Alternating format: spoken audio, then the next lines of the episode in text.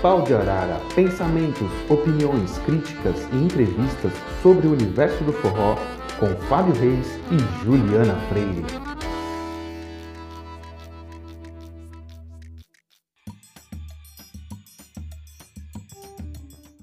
Olá, dançantes e não dançantes que amam e apreciam a linda cultura brasileira nordestina.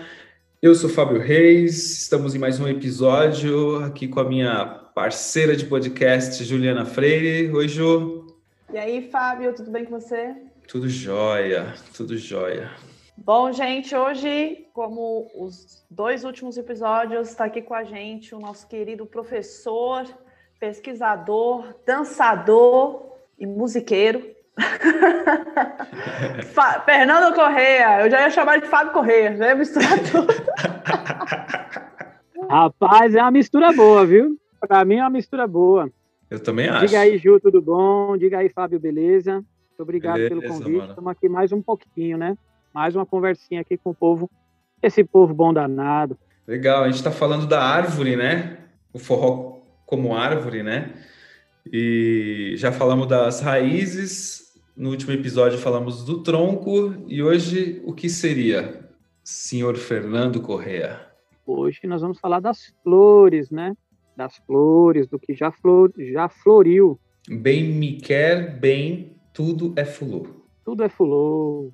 Eu acho que tudo é fulô. No, no forró, tudo é fulô. Acho bom demais. Explica um pouquinho para a gente, professor, o que, que você é, traz né, nessa analogia de que após a gente falar das raízes, né, a gente falar do tronco, que a gente falou bastante do Luiz Gonzaga, o que seriam essas flores no forró hoje? É, professora, eu acho que, na verdade, a partir do momento que o Luiz Gonzaga estendeu, né, os braços sobre o que é ele, sobre a arte dele, ele abriu espaço, ele trouxe nutrição para muitos artistas e, muito, e o movimento né, do forró, de uma forma geral, florescer no Brasil e não só o movimento do forró. Luiz Gonzaga é um artista tão importante que não tem nenhum artista atual que não que possa dizer que não foi nenhum é, é muita pretensão minha, mas você tem vários artistas muito importantes do cenário atual que beberam da fonte, tem Luiz Gonzaga como uma fonte de referência. Chico César,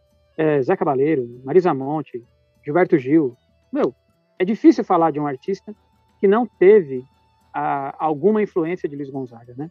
E o que eu penso é que, na verdade, tudo né, são flores. Quando você vê marinês, marinês é uma flor linda, maravilhosa, que exalou o seu perfume, a sua arte no forró e está aí até hoje. Jacques do Pandeiro também, embora cada um deles tenha sua beleza própria, né? Ari Lobo, Coronel Narcisinho, Zito Borborema, e por que não falar de alguns mais jovens, né? Dominguinhos talvez seja uma das flores mais importantes que foi nutrida por Luiz Gonzaga, mas todas essas que eu falei também são muito importantes. E você tem tudo do cenário atual, é, o, o, advento do forró no Sudeste, com Fala Mansa, com Rastapé, também são flores que foram nutridas por esse tronco majestoso do Luiz Gonzaga aí. Você tem a própria dança do forró que se consolidou no Sudeste e hoje está no Nordeste também, e hoje também está na Europa, é um, uma flor que desabrochou com a nutrição do movimento criado por Luiz Gonzaga. Então eu penso que sim, tudo é fulô, tudo são flores. Agora, algumas flores muito importantes, né? Algumas flores até queriam sair um pouco da sombra, da sombra desse tronco aí. Então eu faço essa analogia nesse sentido, né? Na sua opinião, é... forró eletrônico seria uma dessas flores, sim?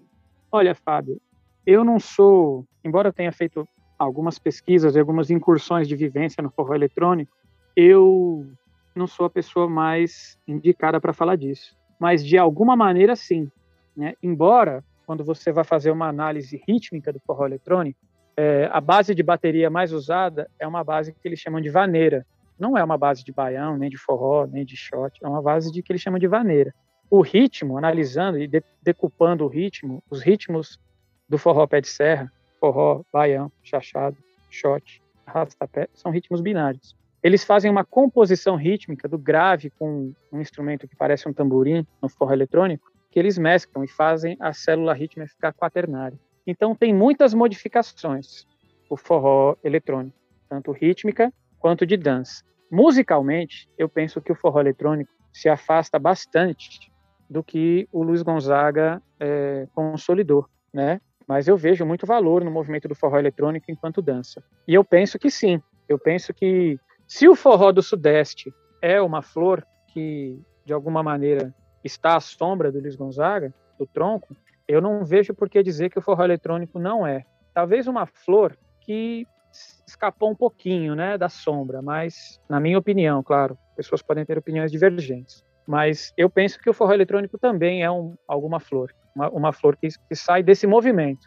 talvez não musicalmente, talvez não com a mesma estética, mas do movimento. E a gente não pode é, esquecer que o forró eletrônico ele nasce no Nordeste, no mesmo lugar onde nasce o forró pé de serra, né? E se não pelas mesmas pessoas, muito provavelmente por descendentes das pessoas que fizeram o forró pé de serra florescer. E isso tem algum valor, eu penso. Então eu acho que o forró eletrônico é um tipo de flor também. Professor, e a gente falando um pouco do, da dança, né? Os estilos de forró, o que, que você acha? Você acha que eles são flores também? Olha, Ju, eu não tenho dúvida, né? Eu não tenho dúvida que são flores. É, muitas pessoas criticam. Hoje é muito complicado, né? É um, é um assunto muito denso para a gente falar em pouco tempo. Mas o fato é que quando eu comecei a, a dar aula de forró alguns anos atrás, até um pouco antes, quando eu comecei a dançar, no Nordeste, a dança que eu aprendi a dançar no Sudeste, ela era rechaçada. Falou, não, isso aí não é forró. Não, isso aí não sei o que lá e tal. Hoje em dia, a gente já tem festivais de dança, festivais direcionados para o forró no Nordeste, que trazem pessoas que dançam forró que se desenvolveu no Sudeste.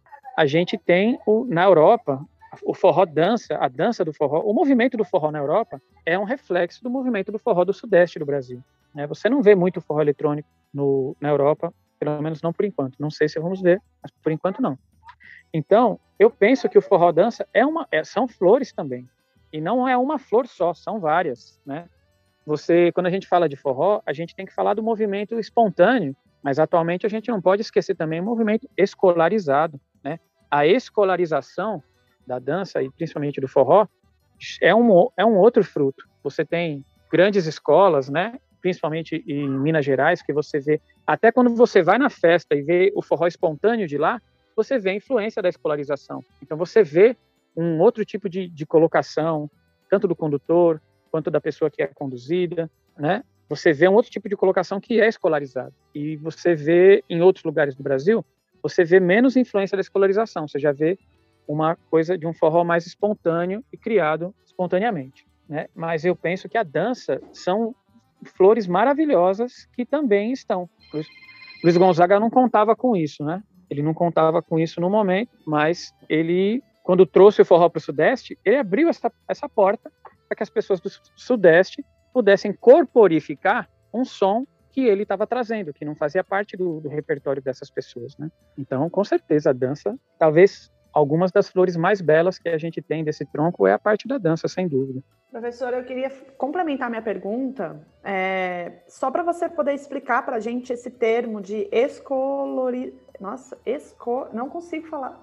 Escolarização de escola. Exatamente, de escola, mas eu não consigo. Escolarização. Nossa, Boa. disléxica total. É, eu queria entender um pouquinho esse termo. Eu acho que talvez seja legal deixar é, mais evidente o que, o que, o que esse termo está trazendo para você nessa, nessas frases que você traz. Olha, Ju, esse é um dos pontos centrais da minha pesquisa também, né? É, o forró, ele é um produto atualmente, né? A, a, o nosso sistema capitalista tem esse poder, né, de fazer tudo virar produto. E algumas pessoas, e como nós vivemos nesse processo, acho que é natural que a gente se aproveite disso em algum momento, ou tenha que lidar com isso em algum momento. É, imagina nos, nos, nos modelos tradicionais, nos modelos comunitários, se alguém ia ensinar alguém a dançar não se ensinava a dançar, mas se aprendia. Tem uma diferença muito grande aí quando você é ensinado e quando você aprende. Você aprender, você se coloca como protagonista, como agente desse processo. E aí, quando eu quero que alguém me ensine, eu já estou ali, ó, passivo, esperando que alguém me ofereça alguma coisa. Então, na nossa comunidade, onde as pessoas dançam, e nem sempre naquele sentido comunitário de celebração e de partilha, às vezes é um sentido de necessidade de, de extravasar ou de sair do estresse, seja lá o que for. Algumas pessoas entendem que precisam aprender a dançar. E aí elas vão procurar um professor.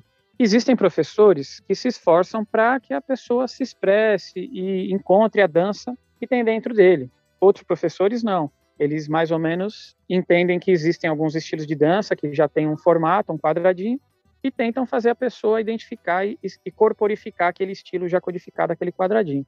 Isso é escolarização. Então, a gente tem no, no Sudeste, não só no Sudeste, em vários lugares do Brasil, a escolarização disso. As pessoas começaram a procurar academias, alguns, alguns dançarinos que não tinham uma formação acadêmica ou formação de professor começaram, se destacavam enquanto dançarinos, começaram a ensinar isso. Só que em algum momento, quando o movimento já é grande, ele, as pessoas, isso toma, toma uma dimensão maior, né? Então, o forró no Sudeste, por exemplo, quem ensinou, quem, quem inventou o forró do Sudeste? Não se pode dizer quem inventou. Foi um movimento que foi criado espontaneamente em alguns bailes em alguns lugares, e aquelas pessoas que tinham aquela, aquela, aquela corporeidade criaram aquele estilo de dança. Mas a demanda foi tão grande que começaram a surgir professores de dança, professores de forró. E aí eles começam a se basear naquilo que o mercado demanda. Então, eles vão colocar, é, criar estratégias para ensinar aquele tipo de linguagem que se dança. Se você for ver no Sudeste, é de um jeito. E dependendo, né, se tem uma pessoa que puxa mais para um forró que chamam de universitário, ou para o forró roots, né, ou se você for ver isso no, no Centro-Oeste, em Brasília, por exemplo, você vai ver a mesma coisa acontecendo com o forró eletrônico. Tem pessoas que vão para o baile e dançam lá espontaneamente, e você encontra mar bailarinos maravilhosos, e pessoas que têm uma desenvoltura um pouco mais acanhada, e você tem pessoas que aprendem fazendo aula. E aí você consegue ver isso claramente. Então, tem uma mistura grande, né, com Zouk e com outras referências. Então você vê, tem coisas de charme, coisa de mexer no cabelo, de colocar a mão na cintura, ou de fazer um, um, uma coisinha com, com a mão que os condutores ou as condutoras fazem.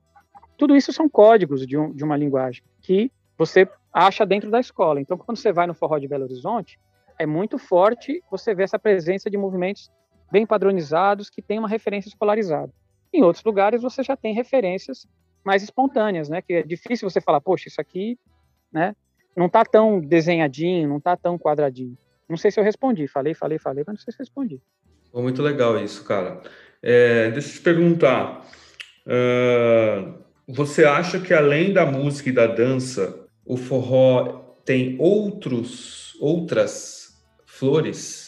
Por exemplo, eu acredito que artesanato, comida, moda, é, poesias, oratória, também seria flores dessa árvore. O que, que você acha sobre isso? Poxa, Fábio, eu acho que esse tipo de nomenclatura do folclore, né? Essa folclorização da cultura tradicional é uma, um tipo de terminologia que alguns folcloristas se utilizaram para estudar os saberes populares. Eu particularmente não gosto muito dessa dessa nomenclatura, né? Você vai estudar, sei lá, Silvio Romero, Mário de Andrade outros caras aí, eles se utilizavam disso aí, que já não é deles, né? Eles já pegaram do academicismo internacional, que já tinha uma preocupação com o estudo da cultura tradicional.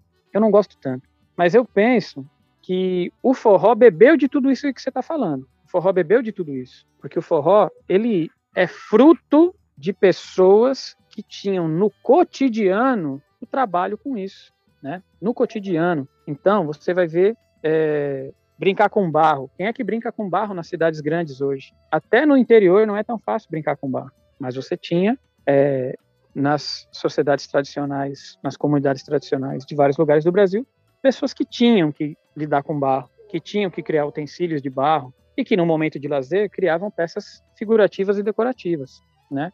É, ou até o ato de fazer corda, né? Como é o, um, ofício da mãe do Luiz Gonzaga, fazer corda, era uma coisa, você não tinha lojinha do chinês de 99 que você podia ir lá comprar uma corda, você tinha que fazer a corda, né? Então eu penso que tudo isso, o forró está imerso em tudo isso. E ele reflete de alguma maneira. Então eu acho que tem algumas produções que podem sim ter esse perfume dessas flores do forró como uma retroalimentação, porque eu acho que todas essas áreas, a parte de contar história, de fazer música, de dançar, não é o forró que cria a dança, não é o forró que cria a música. O, o forró vem da música e da dança do povo. Então eu acho que é uma retroalimentação. Você pode ter artes atualmente, como nas vestimentas, como no artesanato e outras coisas, que tem sim o perfume do forró, das flores do forró, sem dúvida. Mas eu penso que isso também está ligado nas raízes de quem fez o forró florescer. Pô, legal, muito legal. Poxa, bem bacana esse, esse episódio, né? Falando das flores. É, começa, começa a misturar, né? As coisas começam a fazer, fazer um, um balaio aí, né? Música, dança, tudo que, que hoje compõe o forró aí. E quero agradecer você mais uma vez por mais um episódio incrível de muito aprendizado, né, Ju? Pois é, o Fernando aí cheio de conhecimento, é sempre muito bom ver o professor, como eu sempre falo. E, gente, mais uma vez, lembrando, querem que a gente convide outras pessoas? Querem mandar aí é, sugestões e dicas pra gente? Mandem lá no arroba Podcast no nosso Instagram que nem o Fábio falou na semana passada. Instagram. Instagram. e aí, Fernando, faz suas considerações para gente aí, dá um tchau para a galera. Meu povo, eu só tenho a agradecer o convite, fico muito lisonjeado. Juliana, muito obrigado. Fábio, muito obrigado pelo convite, a oportunidade de poder falar de coisas que a gente gosta é sempre muito bom. E deixa aí, né, o meu Instagram, Instagram, deixa o meu Instagram arroba Fernando Correa, underline forró, para quem quiser me seguir nas redes sociais, sempre tem uma coisinha ali ou outra que eu, uma história ou outra que eu conto ali para vocês, e deixar também o merchan do meu curso, Arqueologia do Forró, onde eu trato desses assuntos e de outros também. É um curso online de cinco aulas, são todos bem-vindos. Quem tiver interesse, procura lá, Fernando Correia, underline forró. E é isso, meu povo. Muito obrigado, valeu. Muito bom, obrigado, galera. Obrigado, Obrigado, Ju. gente. Beijo, tchau, tchau. Beijo. Valeu, tchau, tchau.